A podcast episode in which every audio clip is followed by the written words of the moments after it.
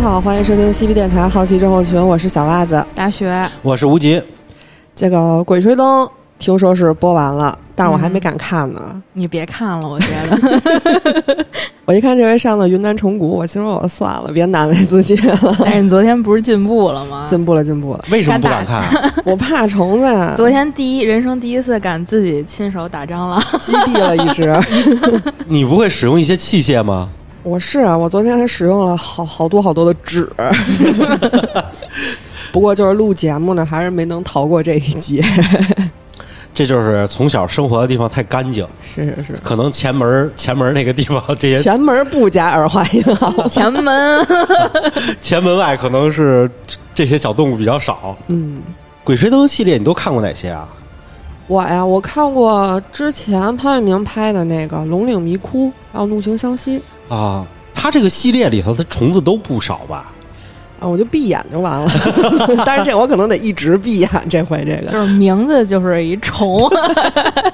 是，还有那个就是咱们老看南派三叔那个系列《盗墓笔记》，嗯，就是有的朋友可能就是嗯，像我们早期看书的朋友，啊对，看过了以后，很久以后可能就有些剧情就分不清楚是《盗墓笔记》的还是《鬼吹灯》不的知道 了，到底谁是谁了。就不知道下的是哪个墓了，里头是哪个粽子了，里头全都是有这些这个比较脏啊、恶心的这些东西。是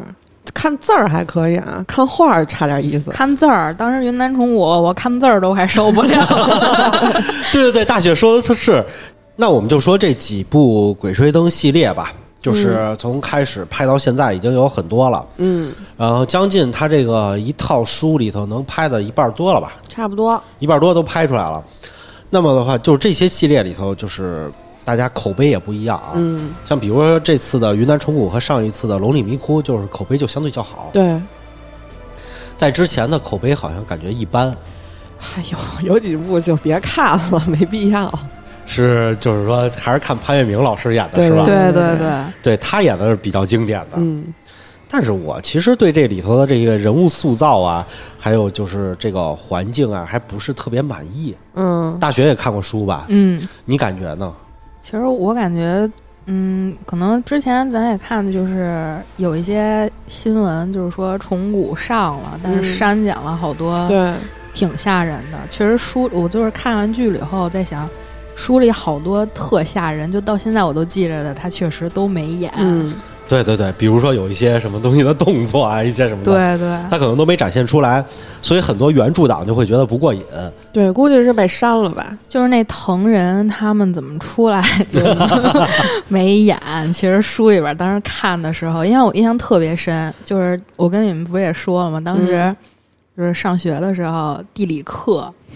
我在空调下边给我吹，一边吹空调一边看。就给我吓的，最后我把这书收回背兜里边，我缓了两分钟。我以为你下得去把你们班空调关了呢。没有，对，书上那个地儿写的时候，就是说不但它有细节描写，还有声响效果啊对，嘎巴嘎巴的，然后慢慢冒出来。我记得在那儿特别搞笑的是，当时为什么觉得这书好啊？它不像现在一般的网络小说，因为他在那儿的时候，王胖子突然还背起毛主席语录来了，对，所以感觉他的写作手法其实特别的传统，像一部传统小说一样，特别的完整。就是有头有尾，就是他对对自己就是把自己给圆回来，是一逻辑闭环了，对就不像有的那些书啊， 烂尾，就是自己写着写着，哎，收不回来了。 对，现在有很多著名的这个嗯网络小说改编的这个电视剧，大家有的看的比较好，那说明什么呀？编剧功底比较深， 是是编剧给圆回来了。那原书的话，大家没法看，有的文字功底你也没法看。嗯，咱们今天就来看一看这个云南虫谷里头啊，这些袜子比较害怕的这些生物 们。相信这些东西也是这个小说里头最让人感觉到恐怖的一些对东西。对，首先啊，它出现了一种东西叫做霍氏不死虫，嗯。大家有印象吗？或者是不死虫我还行，这种这种这个鼓啾鼓啾的那种我还可以。是不是就是他们在前面跑，然后后边村民追他们那巨大的那个？啊，对，就是那个环节动物门的那个。哦，就是吐红雾的那个。啊哎，对对对，就是那个叫霍氏不死虫，它这个里头写的是在献王献王墓里头，这个虫子啊，它是有剧毒的，是帮助献王来看守这个口的，嗯，嗯，特地养在这儿的。守墓虫，哎，守墓虫。然后呢，如果大家查百度百科，就是好多人都喜欢看这个东西，哦，这个查一下什么的。百度百科里头就有写啊，这个叫玉郎长虫，他说又名霍氏不死虫，这个名字呢是为了纪念发现呢化石的英国生物学家命名的。然后呢，这种神经网络网络状的奇特生物呢，是什么无脊椎介于半脊椎和无脊椎之间，然后呢，拥有什么太阳女神螺呀、什么一样的保护壳啊什么的，这就是百度百科上写的，我就不不说完了啊，嗯嗯大家可以去查一查。其实啊，这个东西啊，它不存在。嗯，那百度百科这个文字从哪儿来的呢？我看他那个出处就是鬼吹灯，对，所以呢，就是底下呢，它有一个底下有一个说这个出处呢，就是在《鬼吹灯》上，嗯有些时候网友们修改了以后呢，就提交了以后呢，就给注明一个出处，就是这么回事儿。嗯，但其实这个虫子是假的，嗯它没有这种生物，虚构的，嗯，它是为了气氛虚构了这么一生物。它是什么呀？就是它的原型是大家可能听说过，叫蒙古死亡蠕虫。嗯哦嗯，这就比较出名了，好多营销号啊，什么这些视频啊，上头也都做这个传说中的蒙古死亡蠕虫。它是什么呢？说是给成吉思汗守墓的，在这个蒙古大沙滩上，突然就会出现一种这种大的这种虫子。说是一九二六年的时候，有一个英美国的探险家叫罗伊，嗯他呢出版了一本书，叫做《追寻古代人的足迹》。嗯哎，这在纪录片里头提到过，他在书里头啊记记载了这么一个叫死亡蠕虫的东西，说当地就有这个传说，就是在这个蒙古戈壁上，还不是在咱们国境线以内，是在国境线以外漠北，嗯，在漠北蒙古的戈壁上经常出现这么一种虫子，血红色的巨大个儿，然后它就经常会从这个沙子里面探出身体来，去吃这个老百姓养的这个牛羊。嗯而且你想，蒙古人都是这个就是天生的这个战士嘛，就会跟他搏斗。但是，一搏斗的时候，这个死亡蠕虫就会喷射出这种腐蚀性的毒液嗯来刺激人，然后甚至说让很多人受伤。据说啊，这虫子眼睛还会放出电流，就跟那个电击枪似的，直接把你给电晕。有点玄幻了，嗯，你站得老远，它没喷东西呢，它直接就能给你电死。嗯就前面你说说还喷东西，这个还能还能理解接受，就是你这眼睛开始喷放电了，我觉得已经就不是真的了。老吴刚才说的那个美国探险家罗伊，他是一个美国挺著名的一个探险家和博物学家，然后后来还成为了美国自然历史博物馆的馆长。他成名探险就是带领探险队二十世纪初，就是一九一六年还有一九二零年，分别穿越了中国的戈壁沙漠和蒙古，一下就出名了。然后那次他还把第一个已知的恐龙蛋化石带回了美国。呃，这本书里他引用了当时蒙古的一个当地人就跟他说的，就叙述的这么一个这个虫子的情况，说它形状像是一根大概两英尺长的一个香肠，没有头也没有腿，而且有毒，一碰就死了。它是生活在戈壁沙漠最荒凉的地儿，但是罗伊本人不太相信真的是有这种生物存在的。嗯这这个这个生物啊，就是说刚才说了，蠕虫蠕虫嘛，嗯就是一个长管状红色的，然后口口气是那种圆的那种的，然后能够去叼这个什么牛羊啊什么这种的。嗯但是到了咱们著名的节目《走进科学》里头的时候， 画出来的时候，它已经有爪了，它已经变成节肢动物了。 在《霍比特人》里边，其实也提到了这种实地虫，他们叫、就也是怀疑是受这种，就是说可能是托尔金听到了这个什么蒙古死亡蠕虫这个传说，然后给写进去了。 就是他当时是作者的草稿里头就是提到了这种虫子，实地虫是生长在这个戈壁和沙漠的。有的人听说了以后就写进自己小说里，但是有的人是真信了。嗯捷克有个探险家叫做伊凡麦克勒，特别深信这个死亡死亡蠕虫。嗯他就非得要找到他。然后他就在一九九零年和一九九二年两次跑到蒙古去找死亡蠕虫去，而且他找这个死亡蠕虫的手段就是首先走访哪儿有，他给做一地图，打听，哎，他给做一地图哪儿哪个地方出现过，定位是吗？嗯，他还找到了当地人，有人跟死亡蠕虫搏斗过的，然嗯后有真一的假的呀？ 这 听着特像真事儿啊。然后有个人还给他出示了自己的手臂上有一大块伤，嗯说这就是那个蠕虫喷出来的那个粘液粘液腐蚀的。嗯哦，嗯，然后有人讲得煞有介事，就是从地底下出来以后把他们家羊给叼走了。然行，然后他小儿子冲上去的时候，那个死亡蠕虫已经钻进去了，嗯就这么回事儿。然后他为了找到，就租了飞机，然后采用了各种先进设备，乌泱泱就在这些地方巡查找，嗯但是一个一次都没有拍到。这探险家也特猛，他之前还去找过 尼斯湖水怪、马达加斯加象鸟，都是他去的。对，这这这哥们儿就是我都不信，我都要找到。对对对，但是他去找这个死亡蠕虫这事儿特别出名儿，而且他当时是受到这个小说《沙丘》这么一个小说的启发啊、就说这个虫子如果感知到那种特别有节奏的重击，就会被引到地面上来。嗯，所以他当时找这个虫子的时候，还造了一个那种电驱动的机器，跟那个沙漠上敲，然后去诱导这个死亡蠕虫出来。但是其实， 对，在传说中啊，你能找到死亡蠕虫的话，就能找到成吉思汗的墓。嗯，他是守墓的，但是咱们也知道啊，哪儿有水怪，哪儿有什么恐怖东西，都传说是成吉思汗的墓，嗯，是，只要漠北那边有就是。所以这个东西呢不太可信。嗯但是呢，英国科学家啊其实就发现蒙古地下不是有大量的矿藏吗？嗯没挖出来，就有大量的铀，铀矿。哦，哎，说这个死亡蠕虫啊，说可能是这个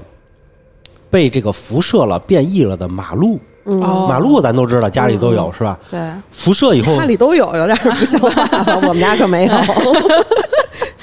啊，经常会出现啊，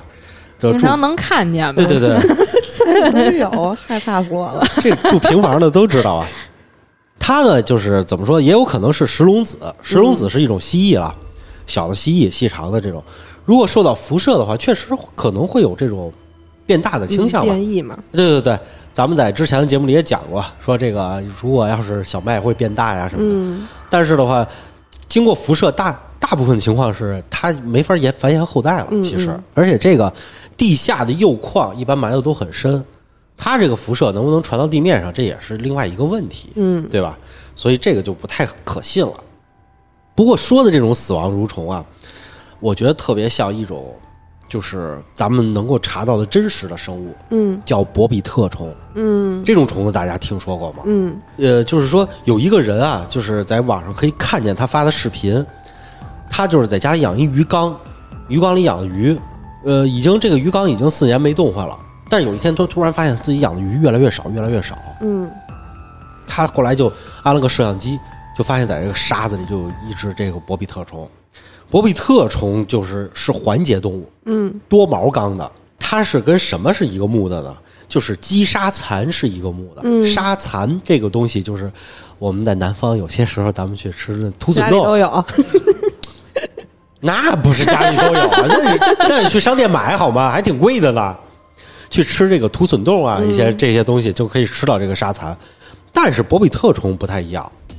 它有坚硬的这个外壳，嗯而且就是像你们想象中的一样，有很多的脚长在头部，它可以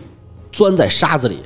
躯干有多长呢？据科学家说啊，最长可能能达到三到四米。对，在海洋的沙子里，当它想吃什么动物的时候，它会迅捷从沙子里咵钻出来一个大大长虫子，用它的口气去一口叼住这个鱼或者说是一些什么生物，然后再拖进沙子里，砰给你拖进去。听着特像那个裸胸扇，哦，是差不多似的那种啊，对对对，它这个博比特虫的牙齿也是特特化的，环状的口气那种，一哎层一层一层一层的，也跟那个七鳃鳗的嘴似的那种哦的，它们都我知是道这样的。为什么呢？因为博比特虫其实它的就出现非常早，在最早的海洋里头。最早的海洋里头的时候，其实那个海底我们是看不见现在的什么沙石啊、海底的，它有一层厚厚的军毯，嗯生物们都趴在这个军毯上，然后那会儿的生物都是一些什么小肉条儿、小肉片儿、小肉块儿，然后什么小呃什么什么长长的摆摆嗯散动碎的，了，他们都趴在军毯上去吃这个底下的这些蓝藻啊、绿藻啊什么这些东西，有很多的这些虫子，蠕虫状的东西，它在今天化石上留下来的证据就是一条一条的通道，它把自己扎到军毯的深处，等待着是这些东西来吃。路过它的头顶的时候，它突然伸出来，嗯把这个生物抓住，拖进这个军毯的这个地底，然后再把它给吸食掉。对，它是就是这个博比特虫，它是属于伏击捕食的，然后它也没有眼睛，它是头上有很多那个触角，它用这些触角去感知猎物，一旦发现这个猎物。到它附近了，它就立刻咬住，然后拖回它这个洞里。而且它颜色特别多，就是有什么紫色呀、金属色呀，就各种各样的颜色。所以它特别喜欢在珊瑚礁附近捕食。一个是它能掩盖自己身上这颜色嘛，还有一个就是珊瑚礁附近其实猎物特别多，很多小鱼都会叨那个珊瑚上面那些呃，对，这种生物它寿命不是特别长，它一般就是三到五年，而且它卵是很难成活的，所以数量不是特别多。还有多了，我觉得对于这海洋生物的这个生态还是有挺大影响的。嗯，是，而且就是这个博比特虫吧，就是它是生活在这个热带海域的，嗯，近海的，就比如说一些印度啊、印尼啊，然后菲律宾呐、什么这些海洋里头都有。我感觉那些怪东西都是在热带。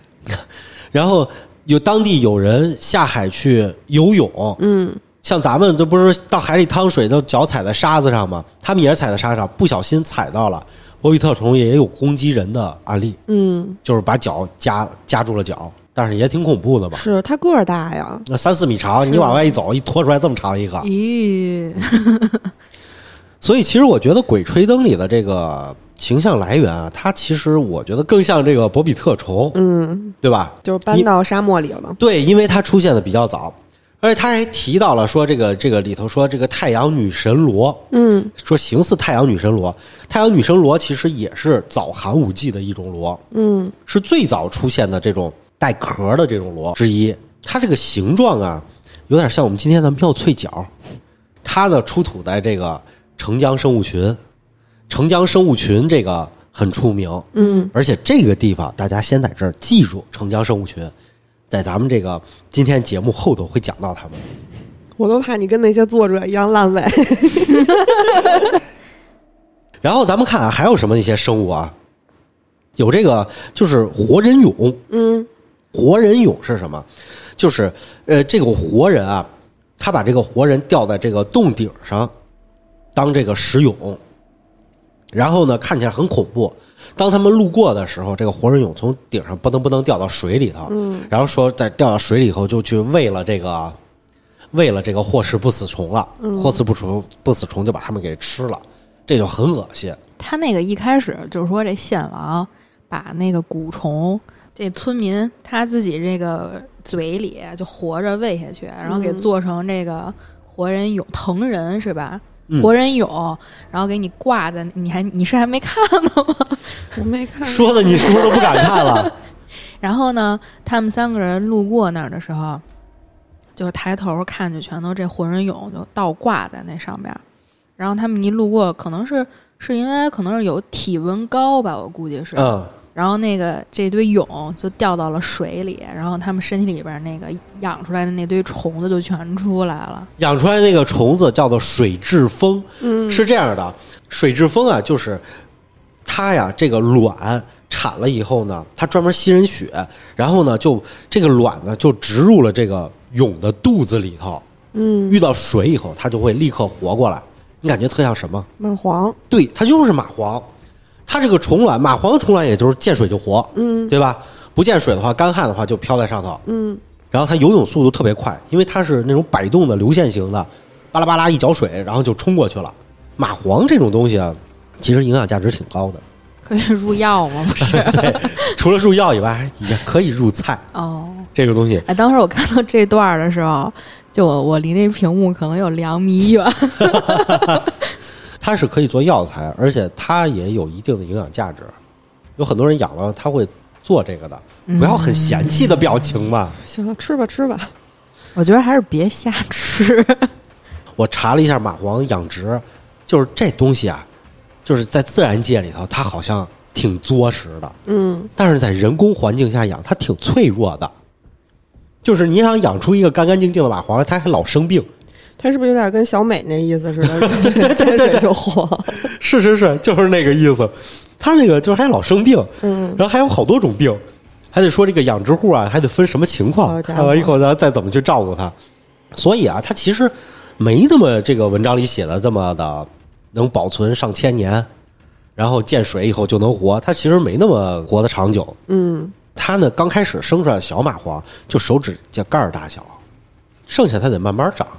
它不会说像电影里头一样，电视剧里头一样，落到水里头呼一下变大了，那一大蚂蟥歘冲过来，好像咬你一口能吸你一升血那种，嗯，那就太夸张了。还要说一下啊，其实这个蚂蟥虽然它能够入药，也有营养价值，但是它的这个虫卵啊，我们尽量是不要吃到肚子里的。就别吃它不就完了吗？但是有的人不吃它，会吃别的东西，嗯，比如说这个福寿螺，好，知道吧？嗨，一个福寿螺里头就是将近会有六千多条寄生虫，嗯，所以你在你吃福寿螺的时候，哎呀，你如果不小心吃了，那你可避能免肚子不了，就避免不了就有寄就生。别吃野生动 物。是在去年的时候，咱们云南省临沧市有一个五岁的小孩儿，小小小男孩儿叫小桃，嗯，然后呢，他就是在水边喝了生水，哦，然后结果后来就喘不上气儿，他妈送他去医院，结果发现啊，在这个气管里头寄生了好多的水蛭。哎呦，哎呦，我现在都想捂着自己脖我也子，是，所以有水别乱喝， 别喝生水。是不要喝生水，真不要够乱淘喝的，这小桃，这点大家注意就行了。咱们回到这个电视剧里来说，然后他们在这河里还遇到一种东西，叫做刀齿葵鱼，嗯，就食人鱼嘛，他们那个、嗯追着他们咬。哦对，就是就是一大群食人鱼嘛，然后食人鱼就是闻着血腥味儿，不就追过来了吗？对，追以后咔哧咔哧咔哧的咬，就是这帮蚂蟥根本就不是食人鱼的个儿。快它，嗯，然后他们那个船让食人鱼冲上以后，嘎哒一口下去，他们那个船就直接就出一个牙印儿，啊，那有些夸张，稍微还真没夸张。是吗？真正的食人鱼其实就是这么厉害。我看过那个食人鱼，之前它不是牙巨大吗？呃，它牙不是巨大，它只不过是那个牙就是非常锋利。和它的身体相比，它牙算非常大的，因为咱们一般看鱼不都小嘴小牙那种吗？跟那个嘴里头在那儿抿、啊在那儿咀嚼那种，但食人鱼它是那种牙能占脸一半儿吧，那种大牙的。我记得之前说食人鱼特别哪儿的食人鱼来着，就是咬男性的下体， 我好像也记得有这么一因声为，所以过河的时候得站成一圈儿，是啊吧？因为下体下体的时候就是呃有一些奇掉呢，跟奇怪的味 道。啊，说这个好像有一定的道理啊， 是吧？当时原文就写的其实比这个电视剧里头还要详细。嗯它原文写的是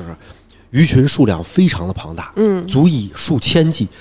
翻翻滚滚的卷住青鳞大蟒撕咬，血流的越多，那些鱼儿就越兴奋，就像疯了一样的乱咬。好虎南迪狼群不到半分钟，青蟒就被恶鬼一样的鱼群啃了个精光，连骨头渣都没有剩下。这是他原文写的，而且他接着描写说，那些铁叶子摩擦的声音就是鱼群牙齿发出的。然后这时候，筛里阳的脸上骤然变色，不住让我们和让我和胖子快滑。就是他写到这儿的时候，已经就是描绘出了这个声响。嗯，这其实是什么动物啊？这动物大家其实都知道，俗称叫食人鱼，它是分布在南美洲亚马孙河里的一种鱼，叫做食人鲳。嗯，哦，鲳鱼挺好吃的，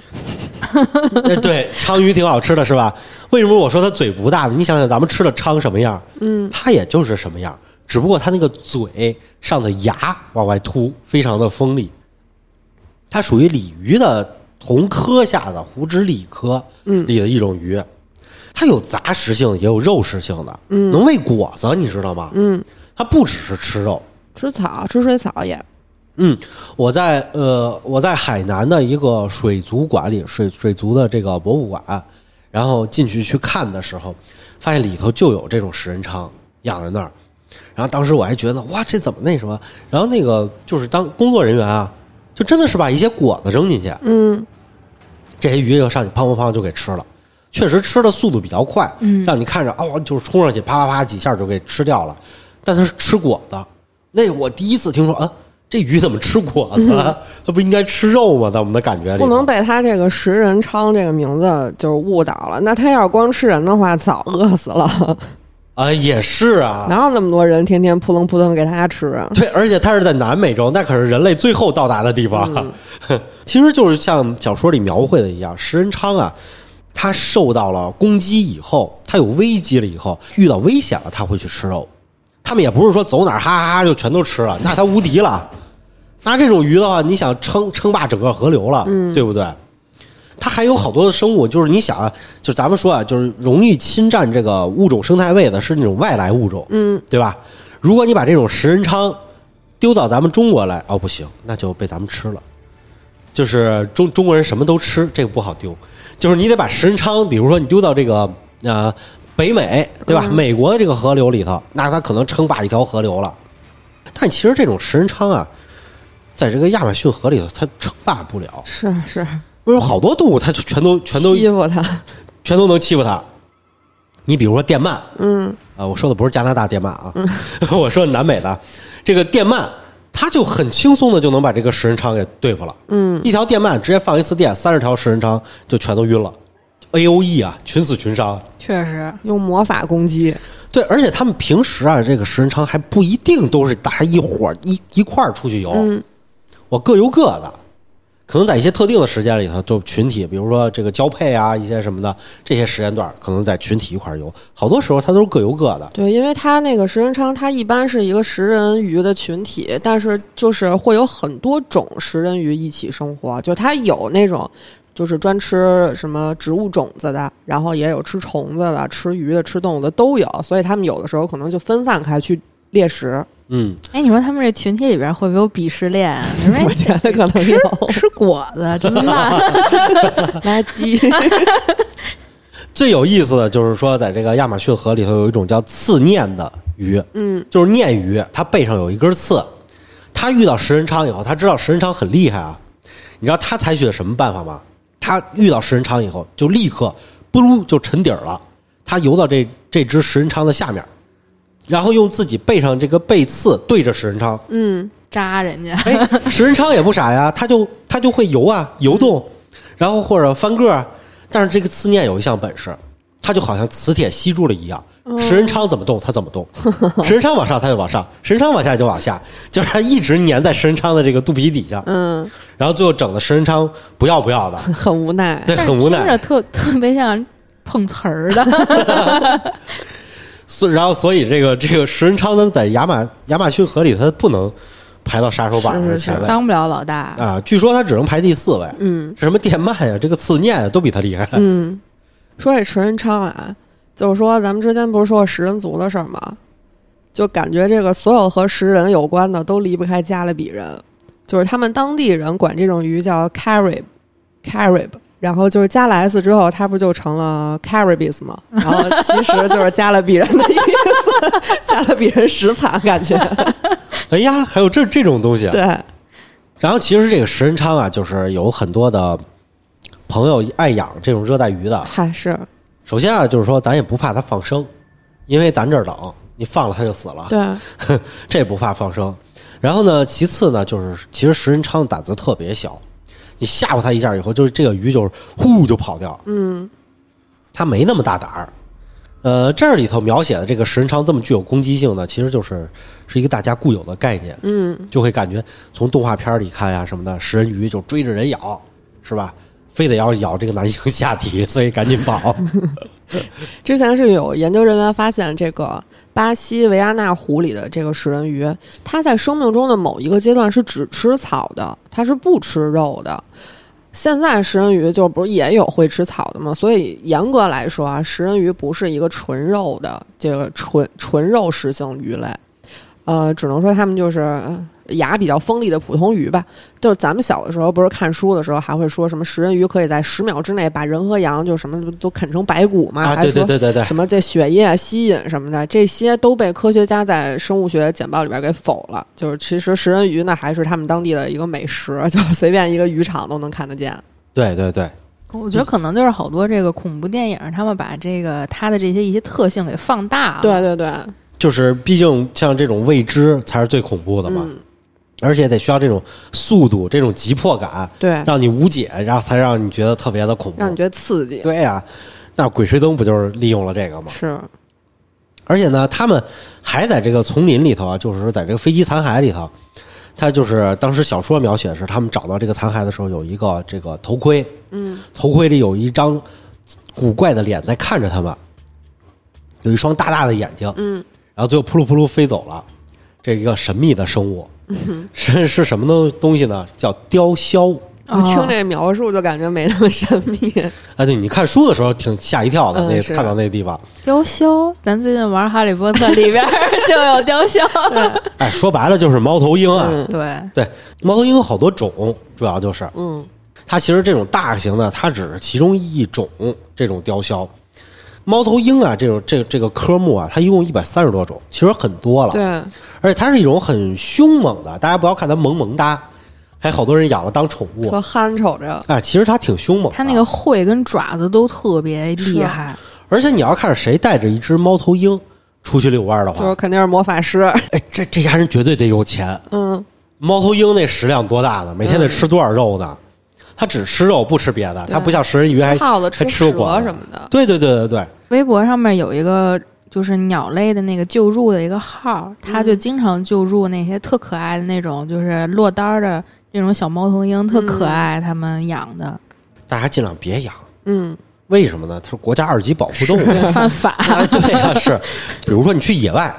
你看见了一个头上长了角的这个绿色壁的这个，哎，跟这个大的这个金龟子似的，哎，你看这不是天牛吗？逮一下什么的，别逮。知道吗？不知道别碰。嗯，好多东西那都叫什么外号，叫什么老底坐穿虫，还有什么老底坐穿兽，这些动物都是这样的。这个猫头鹰就是老底坐穿鸟，你们记住了。中国的猫头鹰有一种就是世界上最大的猫头鹰，嗯，它可以长到四点二公斤，也就是九斤。呃，不要说九斤，说觉得有多小，一只猫拎起来九斤多小什么的，猫头鹰就很大了。 嗯，它有的那种臂展展开以后可能两米多呢，最少嗯大的还得三米呢，臂展。对，而且就是当年的游牧游牧民族，有些游牧民族就训练它，就直接是把它当成这个去抓捕猎物的这个工具，就直接就是训练它。它臂展都很大的，而且它很强壮。就是咱们印象里都是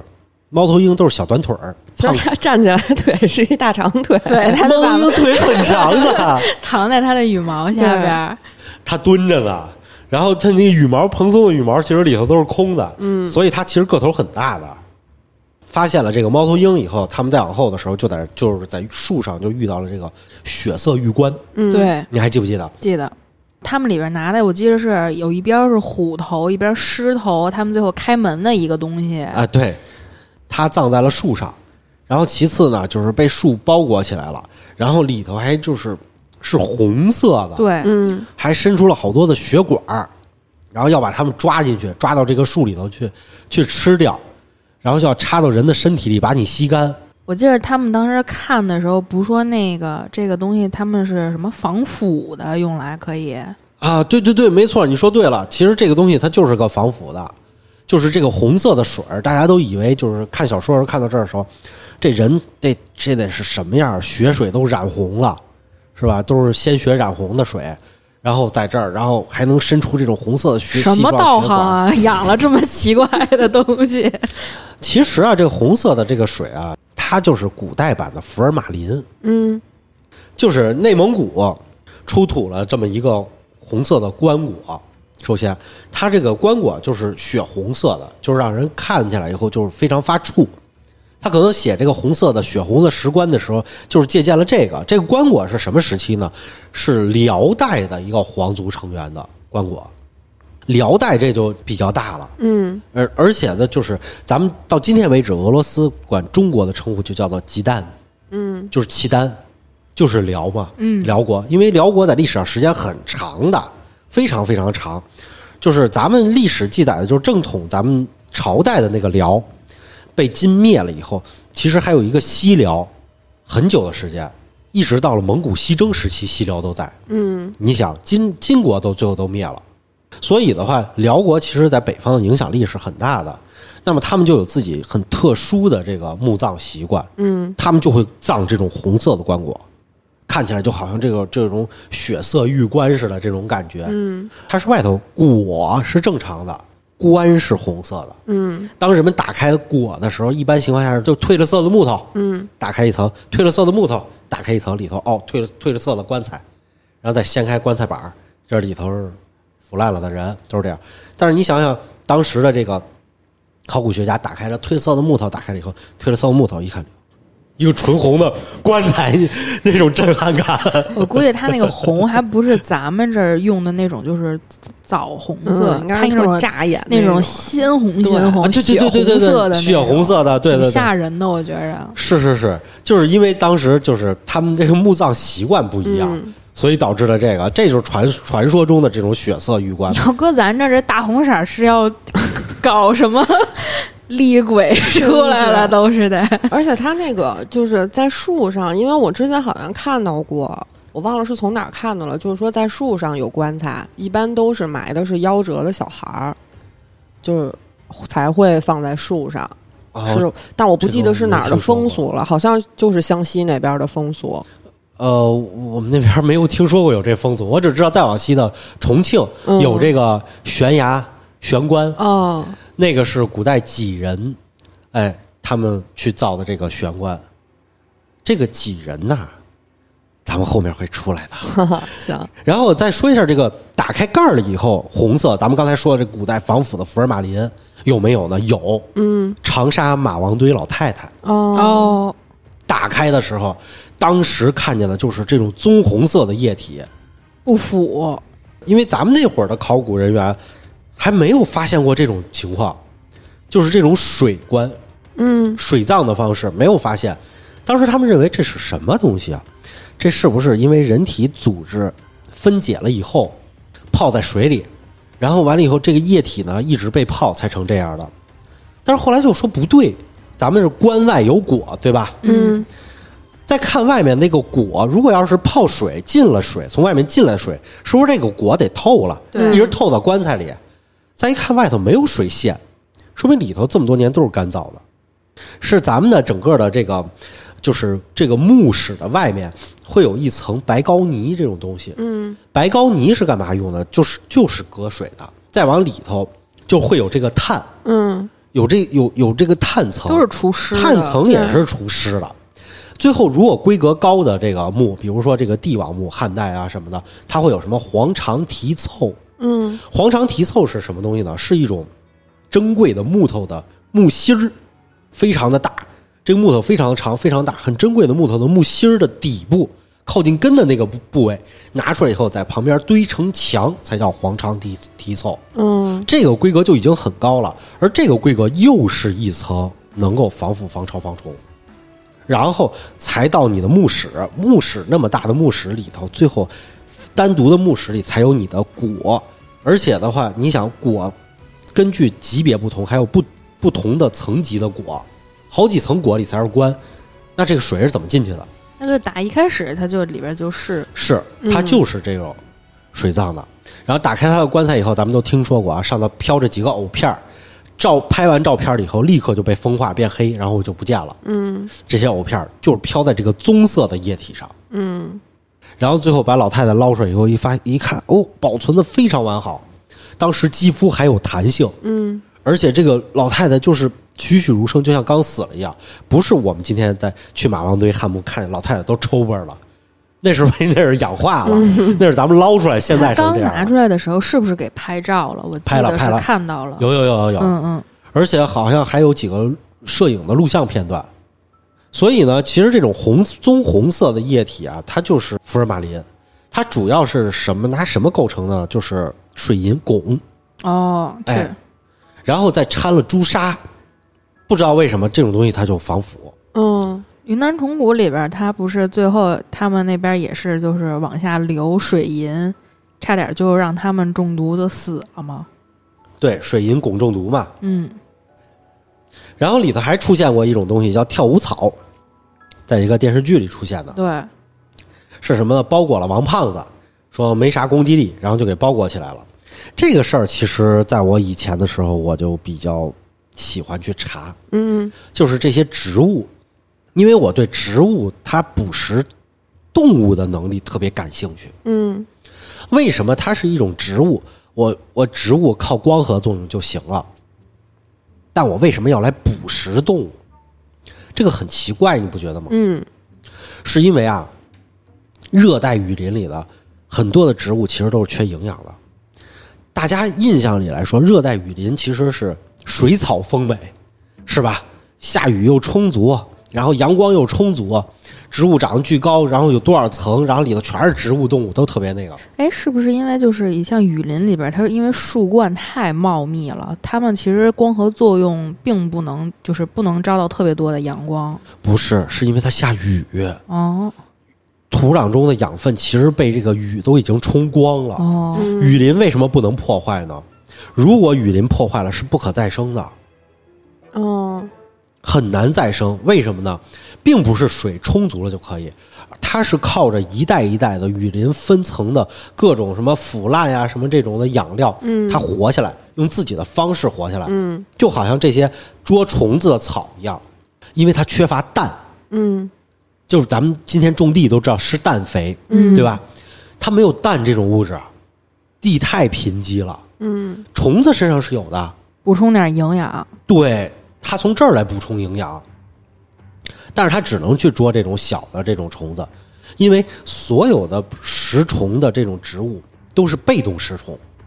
也就是说，我设一个陷阱，你掉进来，或者我有一个机关触发了，我把你裹起来，嗯它全是被动的，没有一种植物跟那个《植物大战僵尸》的食人花似的，我主动上去嘎叽一口吃掉你，嗯，是没有任何一种植物是这么做的。一般都是把虫子吸引过来，然后再用自己身上的粘液就慢慢消化它。对，然后呢，就是也是回过头来说一下巴西热带雨林的这个怎么说呢？破坏的问题，嗯就是咱们都知道，到今天的这个地球上，就是巴西在那儿破坏，中国在这儿种，就是来补充这个绿化面积，嗯其实并不补补充不过来它的这个氧循环能力，因为巴西凡被破坏的土地很难再生雨林，它的土壤太贫瘠了。嗯热带雨林其实是跟荒漠一样贫瘠的地方，就是它如果要是被破坏殆尽了，就是像哪儿一样，澳大利亚。嗯澳大利亚其实就是一块被被破坏殆尽的雨林的地区，哦就只不过它不生长了，它嗯真长不了。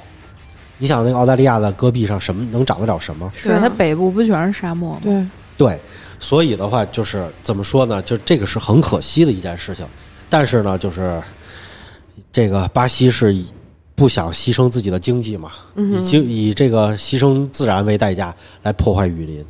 其实这这这种食肉植物在这个《鬼吹灯》里还出现了一次，嗯就是在精绝古城里头啊，就是这一章里头啊，就是这个精绝女王死了以后，她葬了一个墓，墓是在葬葬在一个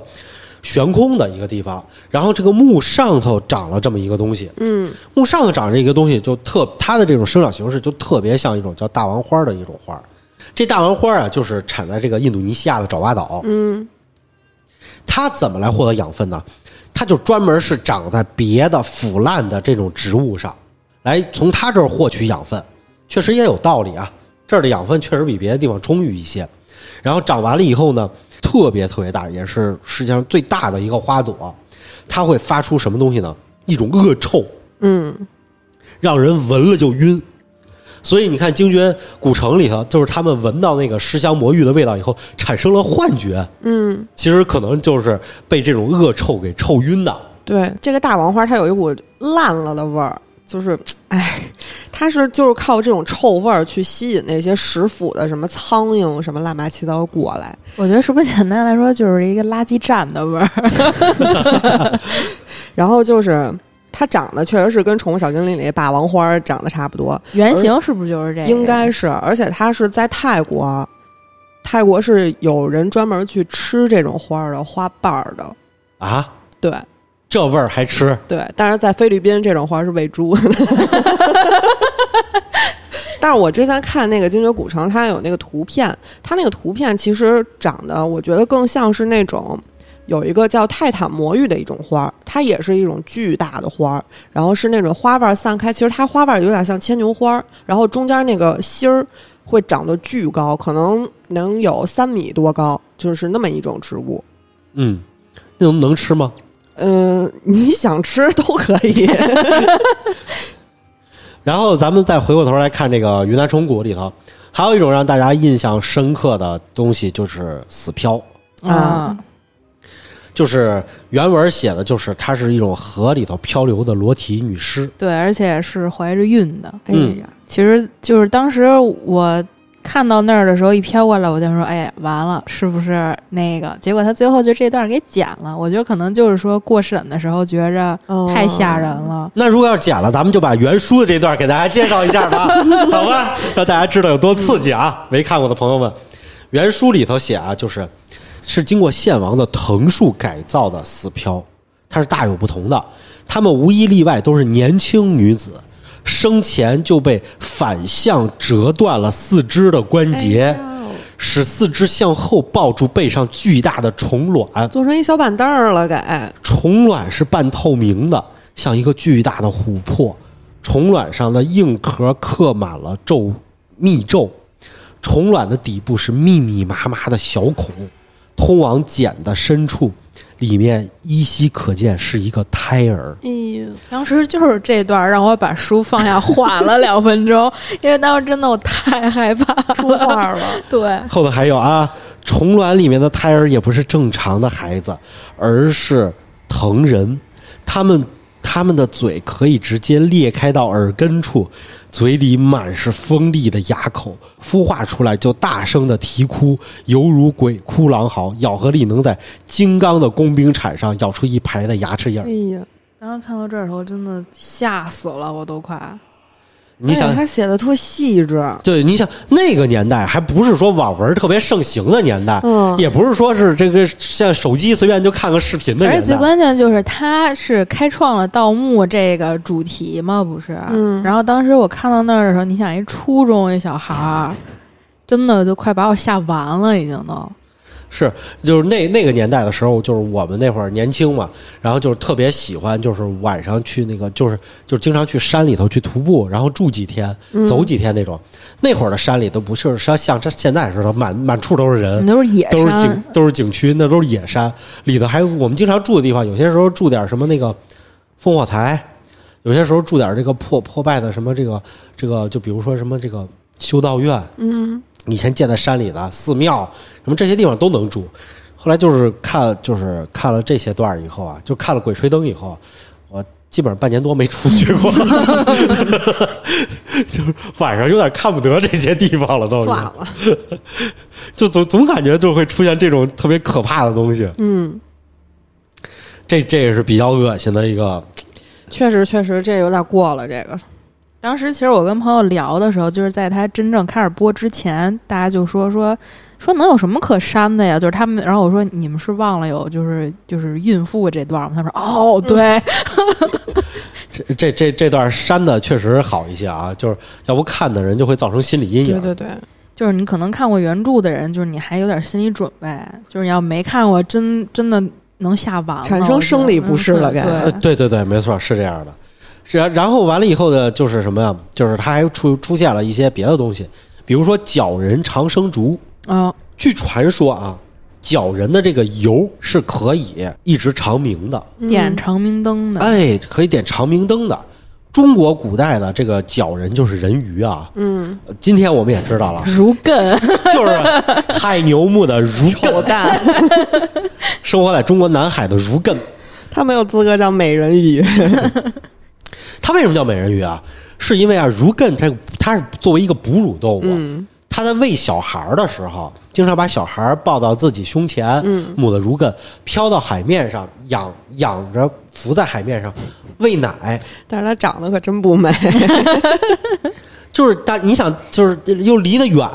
大家看见了以后，一直哇、都抱着小孩儿在那儿喂奶，所以就送了他一个美人鱼，人人鱼。人鱼的称号，嗯，没有美字儿啊，嗯嗯美字儿那是等着等着等着那安徒生童话过来了以后，咱们的才有美人鱼的。这个当时也不说美，就是就是人鱼，嗯，像人行为一样的鱼，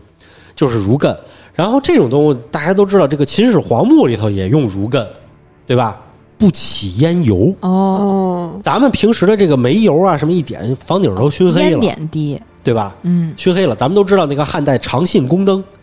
然后这为什么上头是罩了一个这个排烟的一个烟道，底下弄长信宫灯那个宫女的肚子里头是放水的，嗯，然后烟油到水里以后，水不就变黑了吗？就直接就刮掉了，就不让它出出这个。但是呢，没有人鱼油好，人鱼油啊起烟特别的低，而且呢特别灯火特别的明亮，燃烧特别的稳定。其实大家可能都不知道，这个世界上原来啊，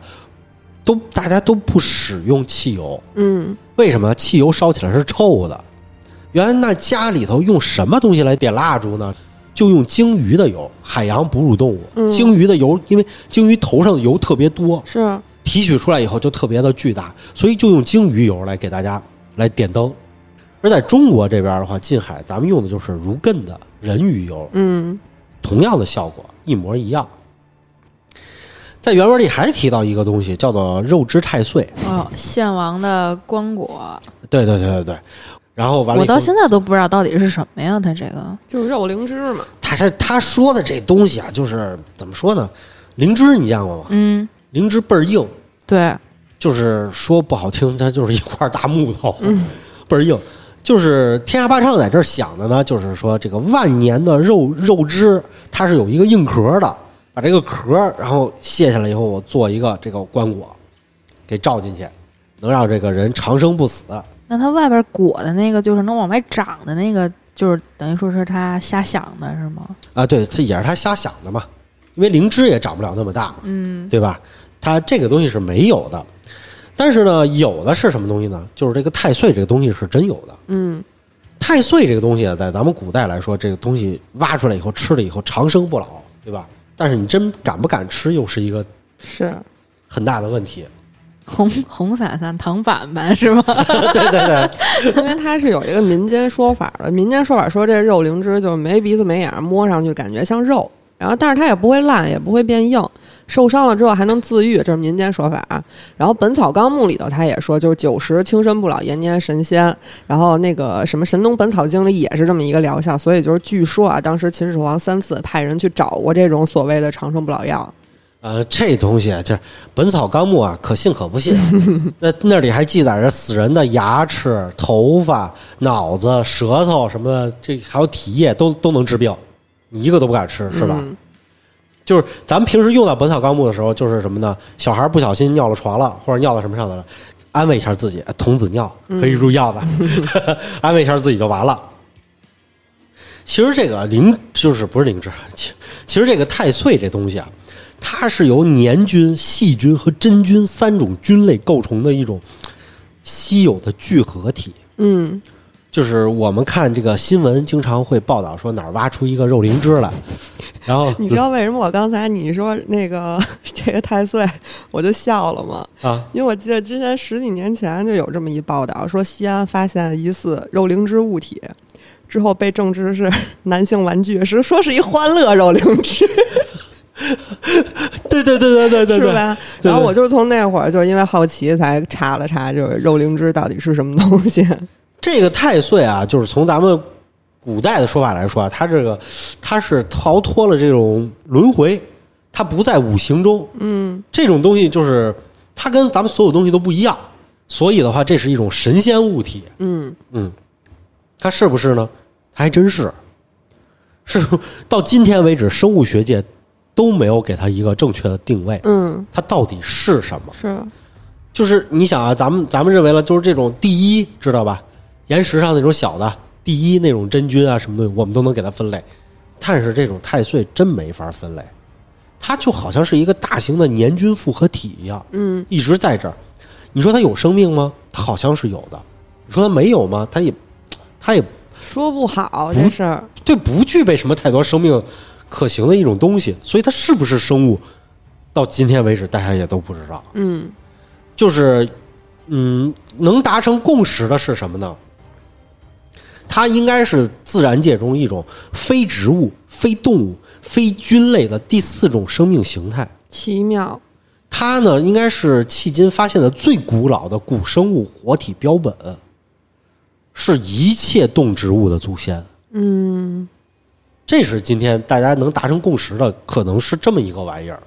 那你说它要包含年菌，它会不会像咱之前说，就是年菌那种，它也会思考啊？比如说找自己爱吃的东西这种，还是说它就是待在那嗯儿？我觉得应该会吧，就是说，为什么说它是像动物一样的？就是它可能会产生一种动物行为，就是去觅食或者怎么样，但是你又说不上来它，这就是很难界定的一个生物。反正这个生物就是非常的奇特，嗯这不只是在咱们国家啊，在国外其实也有也有过发现这些东西，发现完了以后，但是外国人就不吃嘛，也去研究去，也没有发现这个东西到底是个什么玩意儿，嗯，只知道它是在全世界的这个地底下都有可能挖出来，什么地方都有可能挖出来。是，就是这么一种东西，嗯。然后呢，这个里头就咱们就要聊到了这个献王了，聊了这么多，这个献王的这个藤术这么的厉害，这个献王何许人也？据这里记载啊，就《鬼吹灯》里记载啊，献王是这个云南的滇王，嗯嗯，滇国的国王，古滇国，古滇国的国王叫献王，因为这个滇国啊，历史啊，其实就是公元前二百七十八年到公元前一百零九年，数非常的精确，也就是这么一百六十九年的时间。嗯它要又又地处偏远，所以的话记载就会非常非常非常的少。嗯《史记》里头是有记载的，就是当年啊，楚国派了一个将军，叫做庄乔，率领了一支部队啊，跑到滇池的地区，今天的云南滇池的地区，去把当地的蛮荒民族都给征服了去。结果呢，他刚征服完了以后，你看这个年代，公元前两百七十八年，他刚征服完，就被秦国给打了。秦国把四川给灭了，哦，把三星堆那伙人给灭了。啊嗯哎，灭完了三星堆，然后呢，接着呢又把这个几人，就是把棺材放在悬崖上那帮人，嗯巴蜀巴蜀嘛，就是成都和这个重庆嘛，两个地区，把巴和蜀给统一了。统一完了以后呢，哥们儿回不去了，路断了。古代不像现在，我走在哪儿那都待行着。呗，嗯，你说现在说云南，这个我说这个我必须得穿过四川过去吗？是吧？我去贵州行不行？嗯那贵州啊，贵州到明代的时候才通路， 那会儿就不通路了。那会儿真就过不有去那会儿就有山啊，那啊就对啊，然后你说走广东过去行不行？哎，不行。为什么广东叫岭南啊？嗯那个地方有山呐、很高的山挡着你呢，那也过不去。所以呢，这个太费劲了，回不去楚国了。那怎么办？我就在这儿待着吧。就他在这儿待着的话，你想他作为一个先进的文明，那当地人是不是一看哇，你什么都会是吧？成你什么王都了懂，那你就当大王吧。嗯，大黄吧，哎， 他就在那儿当了个大王八，就建立了一个滇国。所以呢，他在当时的地区，他称王的地区是什么东西呢？就在滇池的边儿上，是今天昆明市的晋宁区嗯晋城镇。《史记》记载他称王的这个地方，他的这个都城就叫晋城，所以的话，就这个地方就叫晋城镇。嗯在这儿就称王了。所以呢，当时滇国其实是有高度发达的一个青铜器文化的。他是不是庄乔的这个他的这个政绩嗯不太知道，就有可能离三星堆近嘛。嗯，而你想，三星堆做生意总得过他们滇国是吧？不可考，嗯，所以呢，就是这个这个就在这个整个的云南历史，在中国历史上，它就是一个比较神秘的地区。是呃，然后呢，在汉武帝时期啊，汉武帝当时啊，就是汉武帝觉得这个地方不沉，嗯这个地区啊，就是他怎么能不听我话呢？我就要去收服他，所以呢，就是派兵就要过去征讨他。但是啊，这地区咱们刚才说了啊，打四川走也行，打湖南走也行，打湖南走要路过一地儿，就是贵州。嗯湖南的西部，湘西和贵州还有一国家，这国家叫夜郎。嗯汉武帝就过去了，以后派使者去了一趟，然后就跟夜郎说：“我要去打滇国。哦，就是那成语， 借”跟夜郎说借借个道儿，嗯意思就是你在我眼里啥都不 是，我要去打滇国，你让一你 下，待着吧，让一下，让一下。然后夜郎王就问了，说：“这是汉朝大还是我们大呀？”就问了这么一句。嗯嗯，夜郎自大，是据后来啊，这民间故事流传，就是使者也没跟他逼逼，就跟他说一句：“那你行，你派一个你最你最亲近的人跟我回去一趟，去趟我们长安，嗯哎，来见见一趟我们皇帝吧。”说行，见见世面，见世面就去吧。这一走，把那使者给走傻了。吓坏了， 吓坏了。到了长安以后，看完了回去以后，就跟这个夜郎王当时就说：“长安城里的人比比咱国家人都多几倍。 说汉朝的地方大到你不可想象，说咱这地方就是汉朝的一个县，说就这么大。嗯，然后完了以后，就夜郎当时就怂了，啊，过过过，没事儿投降。 赶紧走吧您。当时夜郎就投降了。哦，我同宿舍有一个侗族的哥们儿，他家就是原来夜郎国的地方。嗯，所以呢，就是经常跟我说，我说我吹牛逼是正常的， 地方传统，无法否认。 然后历史上其实啊，就是咱们记载了这个滇国的国王，滇国的国王啊，一共就这么几位，第一位叫庄乔，嗯，然后呢，第二位呢没有名字，挖出他的墓了，编号 M 三三。第三位叫编号 M 幺二，第四位是编号 M 三，第五位编号 M 幺三，第六位编号七 M 七一，最后一位叫做长枪。 有名儿了嗯，这因为国家灭在他手里了，哦，这就有名 了。哎呦，开头跟结尾，哎，对对对对对。然后呢，当时呢，后来结果呢，汉武帝出兵了以后，当时打过去了，打到了滇国了以后，滇国直接就投降了。哦，就是他，对，是吧？就是没没有人能够在进入昆明之前战胜滇国。。是白叫长枪了，也不能打对这个这个习性，这个比像比较像欧洲某大 国，直直接一 是下一届奥运会国家 吗？直接到门口就投降了。然后的话，就是说这个国家呀，就是你在历史上就这么没名儿的一个国家，怎么会《鬼吹灯》这么详细写它呢？是吧？天下霸唱同学的话，咱们从这个各本书里都可以看见，其实他对中国的这个考古啊，还有一些呃，就是这些这些这个历史的这些动植物啊，还有一些什么东西，野史，啊他这野些史对他他他他其实挺喜欢的，嗯，看的挺多的。对，我看他微博的时候，他老去各处采风去，他采了这么多年风，怎么不继续写了？就钱挣够了吧？不是，我觉 得是因为那会儿那个那个。嗯、今年不是弄那个三星三星堆的时候，我看好多直播的时候，弹幕说“天下霸唱”要进监狱了， 可能自己也怂了，不敢再写什么细节了。那我觉得南派三叔更得劲啊！嗯，是他俩都跑不了。 今年今年挖开俩大墓，一个三星堆，一个九层妖塔。我操，描述的实在是太详细了，也差不多。 这跟三叔，我觉得三叔现在应该避避风头。今年俩墓都跟他有关系。这个啊，其实就是咱们国家的一个考古的一个大事件了，叫做石寨山大墓。 嗯，在一九五五年到一九六零年的时候啊，这个地方真的发现了一个巨大的墓，一个山坡上，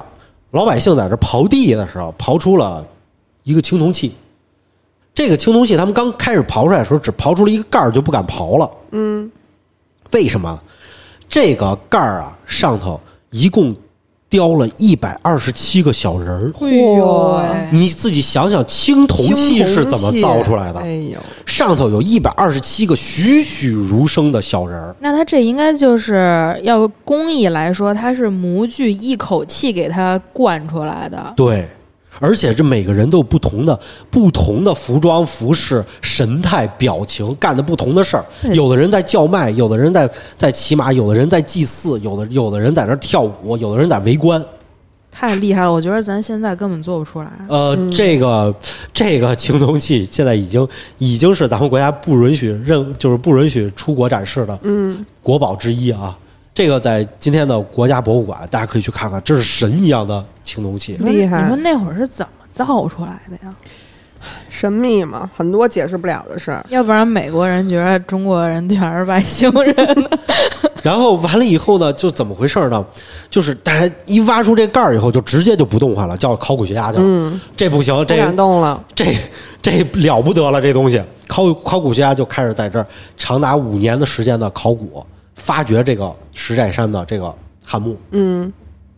结果刚刚刚往下一挖以后，把这个青铜器挖开了以后，这个青铜器很大，底下是一个大坛子装的，这只是一个盖儿，这盖儿里是什么？一晃起来，咣啷咣啷响。然后这个科学考古学家就打开盖儿一看，里头是有三百多枚海贝，嗯，海洋的贝壳。存钱罐儿，所以呢，这个东西就被叫成了叫做祖蒙场面铸贝器，嗯，是什么意思呢？就是铸贝器就是储藏贝壳的是是是，器，然后祖蒙场面就是诅咒世蒙场面，嗯，需要杀一个人签订盟约。哎呦，真的够狠的，这个场面的话，就不是一般的场面了，嗯，这是祭国与祀国是吗交际祭祀的场面，哦，就等于这个青铜器把当时这个大街上的景象全给记录下来了，哦，就跟我们看《清明上河图》是一个。记录当时就是盟约的这个祭祀场面的，如果大家有兴趣，在网上查一下“祖盟场面祭铸碑器”这个这几个字儿，你可以看见一个令人震惊的画面。这个这个器皿， 这到时候咱给搁在公众号嗯里给大家看。哎，对对对对，出土了这个以后，贝壳说这贝壳应该是货币呀、嗯，跟三星堆一样，一查这个贝壳来自印度洋。哦，汉武帝为什么要去打滇国？是因为传说中滇国有一条商业渠道直通当时的欧洲。嗯，汉武帝听说了以后，就去打了滇国。这条通道到今天为止还有，就是茶马古道。哦，然后完了以后，他去打完滇国了以后呢，汉武帝就是想打通这条渠道，因为他觉得这条渠道啊其实更挣钱。嗯，你仔细想一想，咱们从北边走，走的是绿洲文化的小国，咱们只能把东西卖给他，他们是中间商挣差价，嗯，对不对？咱们如果要是走南边过去，直接能和印度开始交换的时候，那是不是我们就是拼多多了？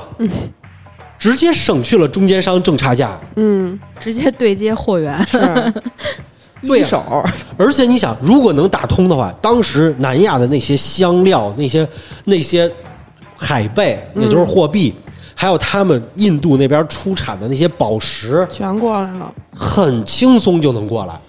还而且当时印度还掌握着佛教经典，我们还需要去取书，对，而且印度人还掌握数学，这些东西都很容易能流传进来，所以汉武帝要去打。然后专家们就继续挖挖挖挖挖，又挖出了一个跟这个祖盟场面铸碑器一样的铸碑器。嗯，叫做杀人祭柱场面铸碑器。哎呦，听着就不善，对，就是杀杀人祭祀嗯，场面的一个铸碑器。你你想想，这个上头雕刻得有多复杂，是，得有多精细。然后呢，又雕出了一个铸碑器。这个第三个铸碑器出土的时候就傻了，为什么呢？这第三个叫做鎏金骑士铸碑器。嗯，云南人有马，马哪儿来的？咱们汉代咱们都是养马，嗯，去打仗什么的。为什么我们要养马呢？因为我们没马，是，蒙古人从来不养马。我要去打仗了，大家拿着套绳直接到草原上，有大批大批的野马，我直接套去。嗯，但是在南方这种地方，你想，它本来就不适合马生存，这小地方马跑得开啊，它就没有马。嗯，云南哪儿来马呢？然后结果又出土了好多铜鼓，这种铜鼓就跟今儿的小座儿似的，嗯，底下是一个敞口了，上头是一个鼓面儿。这种铜鼓上头画的是划龙舟祭祀的场面。哦，哎，这就咱们回到咱们那个那期讲屈原屈原的时候的了。最早祭祀是祭祀风调雨顺，用划龙舟。哎，然后呢，这种铜鼓呢就被被叫做石寨山铜鼓了。然后呢，就是专家们又在本地挖呀，挖挖挖挖，这地方就神了，这地方就是神了。首先，这地方旁边的地方叫什么？叫澄江，直接挖出了一个澄江生物群。世界上这个寒武纪生物群保存最完整、最大块的地方，嗯，变成我国考古圣地啊！这个地方发现了，就是咱们今天看啊前寒武纪的那些生物，全是澄江生物群挖出来的。他是不是就是因为这会儿当时就是人少，就是基本就没什么人去，所以他这些化石可以保存的非常好。不还不是，你还真说的不是。这个边儿上啊，就是在这个滇池的边儿上不远，就有一个湖叫抚仙湖。哦，你说人少啊，结果大家在抚仙湖捞鱼的时候，你知道发现什么了吗？这个抚仙湖的湖底有一个巨大的城市疼呀，啊哦，沉到了这个湖底下，说明以前抚抚仙湖可能没这么大。嗯，这底下是一个大城，临湖是一个城，最后这个城被抚仙湖生给态淹变了化，啊！当地人传说啊，这个底下还有人的雕像。哦，这个人啊，是是二两千多个被蜡封住了的活人祭祀吊哎在地下，呦喂，做成了人俑。传说啊，当地人传说啊，然后一直在这个地方，那是不是就是天涯爆炸听过这故事？肯定就是他听过这故事，就是咱们看见了那个水里的这个嗯把人封成蛹，这个其实就是传说从这儿是来的真事儿。哎呀，架事儿，嗨，传说的地下室有城市有雕像，这些雕像有些是人形的，哦，有些人潜水下去了，可能碰到了一个人形雕像，被吓得不轻，就上来了，说底下有人。这事儿还不是发现一次了，嗯在地中海就发现了一个地下城嘛，嗯嗯嗯，亚历山大外港，嗯，就是一个地下城，潜水的那帮人下潜，啊潜到底下，吓得差点没被呛死，说在水底下看见人了，然后结果考古学家下去一看，是个古城，哦，就是这么回事儿。然后这就证明了当时古滇国其实有很发达的文明和技术，嗯，就是当时他们是投降的，不是被灭的，他这个文化肯定流传下来了。嗯，对，因为投降了以后，你汉代的风俗嘛，你投降了，那我就不杀你了。给你就是不杀你了，就是你在这儿继续那什么，你服了我就行了。嗯你就上供就完了，就是对边远之就地该该活还活着就行。对，所以汉武帝啊，当时直接就赐了一枚叫做“滇王玉印嗯，”，司马迁记载的。司马迁记载这事儿绝对不是假的，因为他就是当事人， 这事儿他亲眼所见。呃那是不是现在还能找着后裔？首先，在挖到第六个墓穴的时候，嗯，把这刻印挖出来了。哦，这个这个在历史上来说，这个是非常非常神的啊！我们都知道，这种名人的，在这个史书上有记载的印，咱们挖出来的有什么呢？有赐给日本的那个汉倭奴国王印，对，嗯嗯那个被一个农民从地里刨出来了，也不知道为什么就瞎丢啊， 就是现在日本的国宝，嗯，剩下的全都是开大墓的时候才会捡到，嗯，还有一个就是西安的一个小学生放学踢石头，从河边踢出了一枚印。好家伙，嗯，西安真是你随便对啊刨一个坑儿，就是可能就有墓。带回家给他爸，他爸吓得不轻，直接给上交了。然后就是这个是直接给挖出来了，嗯在历史上有记载的这颗印，那就说明什么呀？人家是正常下葬，嗯人国家都没事儿，没事儿了以后，那就出现一个问题了：古滇国人去哪儿了？因为这边人全不是古滇国的后裔，专家就得想找到这个滇国人的后裔，来考证一下。哎，咱们央视也有这么一个纪录片，嗯寻找这个滇国古滇国后裔嘛。他们是迁走了吗？哎，就在找是不是迁走了？因为如果要是像这种情况下没事儿的，到今天为止我都能找到这个民族在哪儿，对都能找到，甚至他们的这个家族后裔我都能找到。你溯个源嘛，现在不是都能溯源吗？对，问题在这儿，咱们再往后讲。然后呢，专家首先考虑到的是佤族旁边的佤族，嗯为什么呢？因为这个铸杯器上啊有把这个外族人绑在柱子上杀头祭祀的场景，嘿他的发型和他们这个本民族不一样，是外族人。然后呢，佤族这个民族啊，在解放的时候啊，他还杀活人祭祀呢。大家可能无法想象，在一九五零年的时候，才慢慢的消除了这种古老的习惯。哦，是不是他们？因为我之前看有一个纪录片儿，就是在印度北部那边，就是有人过去发现，就是跟印度他们就是南边这边完全不一样，就特别像咱们这边的人。哎，对对对，你他们你说那对边了，那边是就是咱们对对这边对移民过去对的，，他们那边就有这个习俗，就是把自己的敌人的头砍掉。嗯如果你砍掉别人的头，你才能挂一个他们那种铜饰，就是那种头的那种，是就是他们那个叫猎人嘛，他们那边。咱们这边的有不断有少数民族过去，而且也有咱们汉族的后裔迁徙到了印度的北部，还建立了国家。印度古代的十八国，北部的十八个古王国，古十八国时期，然后就有一些国家就是咱们建立的。其中咱们这边的后裔里头最出名的一个人叫做乔达摩悉达多，哦，就是佛祖。是佤族，咱们刚才说了，已经到一九五零年了，他还有杀人头祭祀的习惯呢。嗯就去找这长老去问去。长老们村村里头，因为好久没杀过了，谁也不知道啊，就只能找长老问。然后长老就告诉专家们说啊，说他们村啊，以前就是他们这边啊，就是村里啊，就派人出去杀，不杀自己人，要杀外族人，出去打劫劫道，杀完了以后呢，把头带回来祭祀神明。他那个新几内亚是不是有一个猎头族？就是咱们能对看得见的，就是《哈利波特》里头不是有那个人头会说话的那种吗？他们那边做出来就跟这特别像，那是也是 跑过去了吗？呃，可能这个这个习俗好多民族都有，知道吧？猎头这事儿。到今天都还有吗？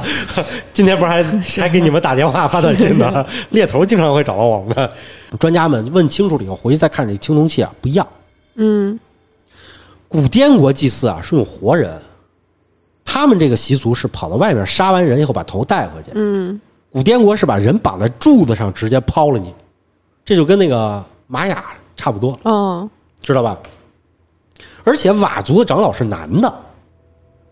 佤族你问人长老说，我长长老说我们自古就是男性长老，嗯，但是呢，祭祀旁边这个青铜器上是女长老，说肯定不是佤族，嗯，然后呢，得得找这个女巫文化，他们就又找，找找找，结果呢，滇池离滇池不远啊，有一条江叫沅江，不是湖南那个沅啊，哦是把三点水去掉那个一元钱两元钱的元，哦，沅江。沅江这儿呢，找到了一个相似的民族，叫花腰傣，哦， 傣族的一支。就是呢，怎么说呢？在建国的时候，咱腰们鼓那个是那儿吗？不是那儿，不是那儿。 在咱们建国的时候，划分民族的时候，当时啊，就是让他们自就是通过民族自自愿的选择，嗯，来和这个风俗习惯我们来加入。所以呢，当时呢，花腰傣呢就被认为是傣族的一个分支。傣族很大呀，势力很强啊。这个族出到了国家叫什么呢？就把单人旁的傣去掉了，就叫泰族，哦，哦，就是泰国。我记得就是好多呃，就是可能是就是云南啊傣族这边的人，他们说就是听泰国人说话的时候，如果就是会他们当地语言，他们就是都能听听得懂对，对对对对对对，是这样的，人家是就是从族源上来说，他们的语系是一个语系的。嗯，傣族啊，就是服装服饰，咱们看泰泰剧经常能看见，穿的就是很束腰，是啊对不对？然后完了以后呢，花边儿。相衬，然后穿的就是那种，就是就是从上到下就看着很很光滑、很顺溜那种感觉，嗯对吧？但是花腰傣不一样，花腰傣会在会在腰上头加好大的装饰品，嗯，而且呢，傣族祭祀啊，它这个祭祀的主位上坐的是美女，嗯，或者我立泰在泰国立一个佛陀，然后或者是孔雀，我给放到上头去祭祀，然后过泼水节，傣族的新年泼水节这么祭祀。但是花腰傣不一样，花腰傣这个主位上永远坐的是女巫，哦这就和这个青铜器上一模一样。哎，咱们《鬼吹灯》里写这个献王是个男的，对不对？然后呢，咱们的古籍上记载的话，帝古滇国的国王历代都是男的，你发现没有？嗯，哎，他们是祭祀的是女巫，那是不是和这个青铜器就对上了？就是他们都是源自于一个男性王权的社会下女巫文化的一个国家。嗯，哎，这就很像了。为什么呢？咱们第一代的滇王是咱们这边过去的将军嗯，庄乔，对不对？他是一个男的，他带过去的国家文化是父系的，嗯而基基层文化是母系的。哦这就哎，这就很这个非常的这个有道理了。花腰傣传说啊，他们族群啊，两千多年前生活在滇池边上，然后结果战败了，从滇池那边搬过来的，时间都对上了，两千多年前，公元前幺零九年嘛。然后呢，但是花腰傣的所有的建筑风格跟滇国对不上，嗯，因为在这青铜器上有滇国的这个房屋，那到底是哪儿啊？滇国的房屋是什么东西呢？就大家谁都他妈没见过这种房子，上宽下窄，嗯，是一个倒梯形的房屋，它的房梁是最长的，房屋屋檐是最短的，不合理呀、是啊，因为我们现在房子都是房梁是短的，檐儿要宽，下雨以后都漏下去。对啊，它这边是要集中，就好像一下雨以后水都盛集中在水呢，跟着， 我门口做个水帘洞，我家门口就是一大水帘洞，啪在这铺着，它是这么一个房屋，它这个不太合理啊。而且这个这个东西在这个鼓上面也都雕刻着这种这种房屋结构，所以这是一个很代表性的。它这个不一样啊，而且这个鼓上面还画着古滇国人一定要划龙舟祭祀，花腰傣从来不划龙舟，嗯，人家不知道龙舟是什么，所以呢也不是他们。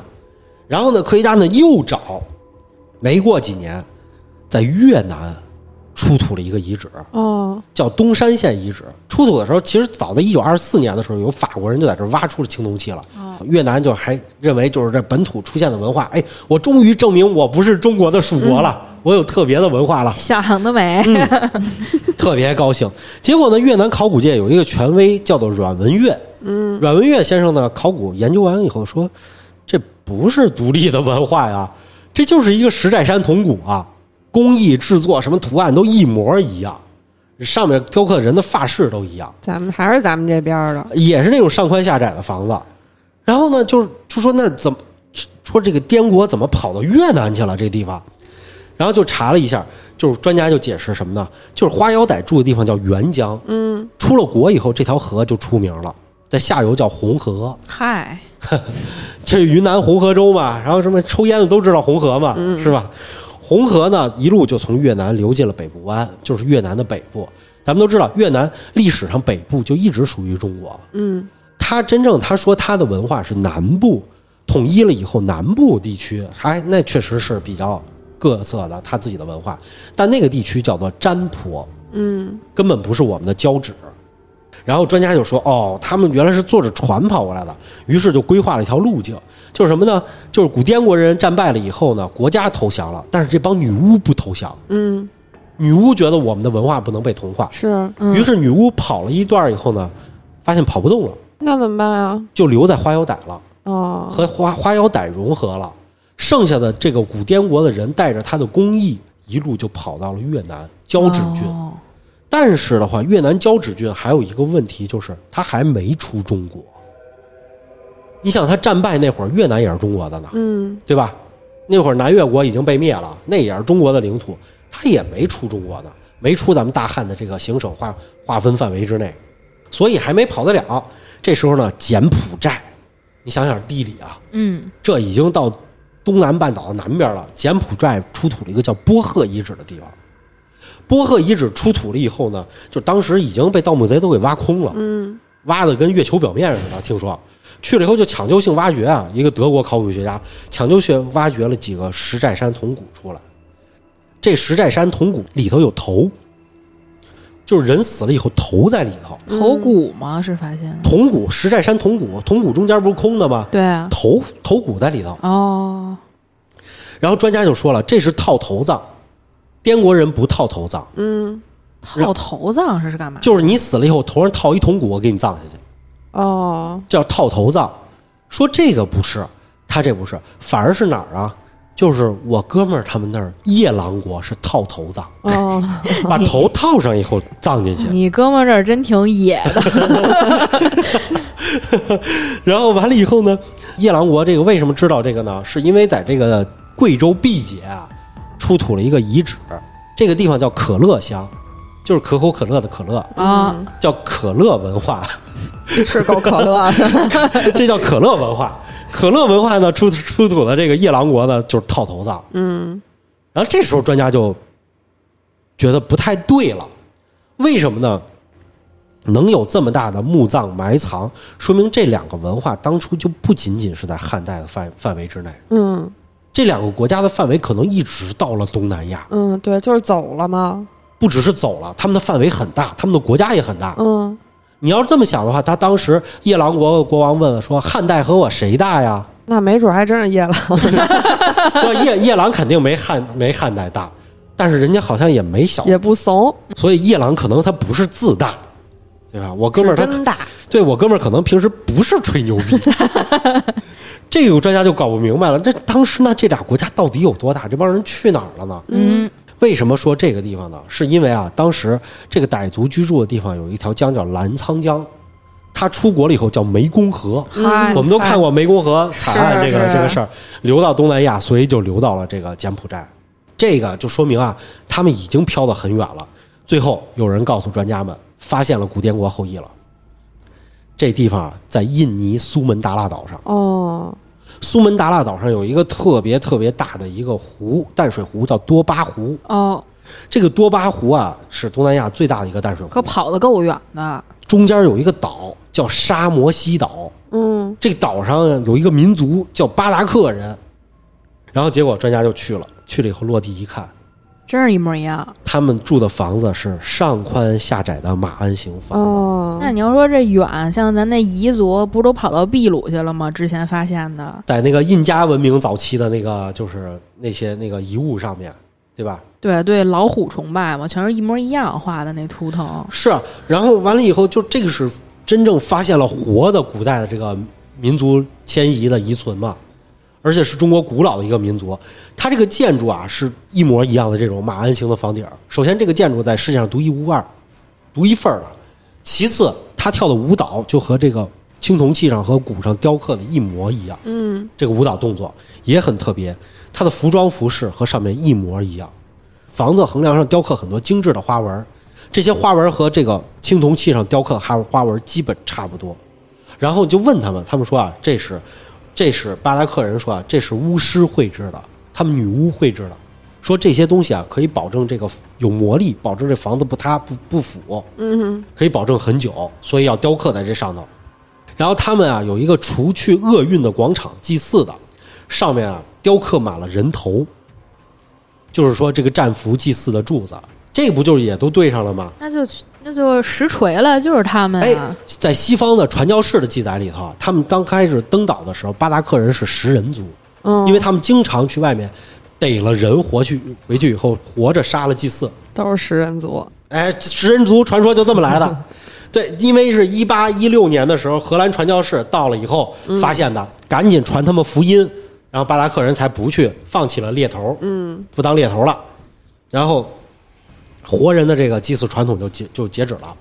然后最后专家就说啊，专家就说有一个东西他们一直没有说过，嗯，如果他们巴达克人跟这个一样，说明就对上了，这就是古滇国人，献王那波人可能跑这儿来了。真能跑，是什么呀？古滇国人下葬有一传统，跟其他所有民族都不一样。嗯，葬完了以后，三到五年的时候，要把这个下葬的人挖出来以后，二次下葬，啊，对亲人的祭奠，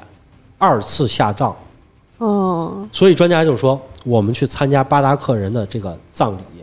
结果去参加完了以后，巴达克人真的有三到五年把人挖出来以后二次下葬的习惯。嗯，哦，说明他们已经跑到了这么偏远的地方。后来巴达克人就提出来了，现在这个 DNA 技术不是很先进吗？我们验一下 DNA，嗯，是不是就知道我们祖先从哪儿来的了？我们是哪儿人了？然后最后专家回答他说是什么呢？是因为啊，古代滇国的这些人的这个他的 DNA 已经被酸性土壤腐蚀了，没法儿来跟你们验来进行比对。嗯，我觉得可能也能验，但是不能验是什么呢？你们在印度尼西亚这个地方，你已经没有办政治原因，嗯，你没有办法去证明一个这个民族你是我们国家境内搬迁过来的，对，这样也不好，因为印尼也发生过多次的排华事件，对吧？这个咱们都知道。这个所以的话，在印尼国内是很现在是很禁忌去提这个你的这个血统问题嗯的，嗯，就是这么一回事儿，所以也没有验。所以呢，央视的纪录片呢到此就为止了，嗯，他就讲完了这个故事。这个其实就是古代云南虫谷、古代滇国的故事的来源。我相信，其实天下霸唱也是看到了这些故事，嗯，去设计了这些东西，有道理，然后才会有这么精彩的一个故事。而且的话，就是这个古滇国，他把他设计献王设计的这么恐怖，让他去这么去祭祀，然后完了以后去威震，想要去永生，其实也是在历史上，滇国的人民其实也是在去寻找说一方自己的一个领地。嗯，他们也是破除千山万水，最后跑到了一个岛上的湖里的岛上，最后住了下来。而且他们把自己的文化保存至今，这也是呃人类文明史上的一个奇迹之一。就是以各种方法吧，把自己这个文化给存续下来了。嗯，所以其实隐藏在云南虫谷背后的故事的话，还有更精彩的考古故事。今天呢，赶上放假，嗯，正好呢跟大家多聊两句天儿，然后给大家讲讲这些故事。啊，我们的节目呢回来以后会大家跟大家继续讲这些玄的乎的 这些科技故事了，就该嗯，盘点了一下这个云南虫谷的这里头的 怪东西，啊，反正据说这个网评还不错，大家呢有兴趣的就可以去看看。呃放放假里没事儿可以去看一啊是啊嗯看嘛，对吧？？我我就不参 与了，没你什么事儿，没有什么事儿是这里头。就是就是听完以后更不看了，是吧？好吧，那今天的节目就到这儿吧。我们会在每周一、三、五零点更新，周一更新《胡说杂谈》，周三更新《好奇症候群》，周五更新《嬉皮互动》或者《百物语怪谈》。私信主播可以加入粉丝群，我们会把每期预告和花絮发到群里。如果有什么有趣的事儿，希望和我们聊聊，也可以给我们留言。我们下期节目再见。拜拜拜拜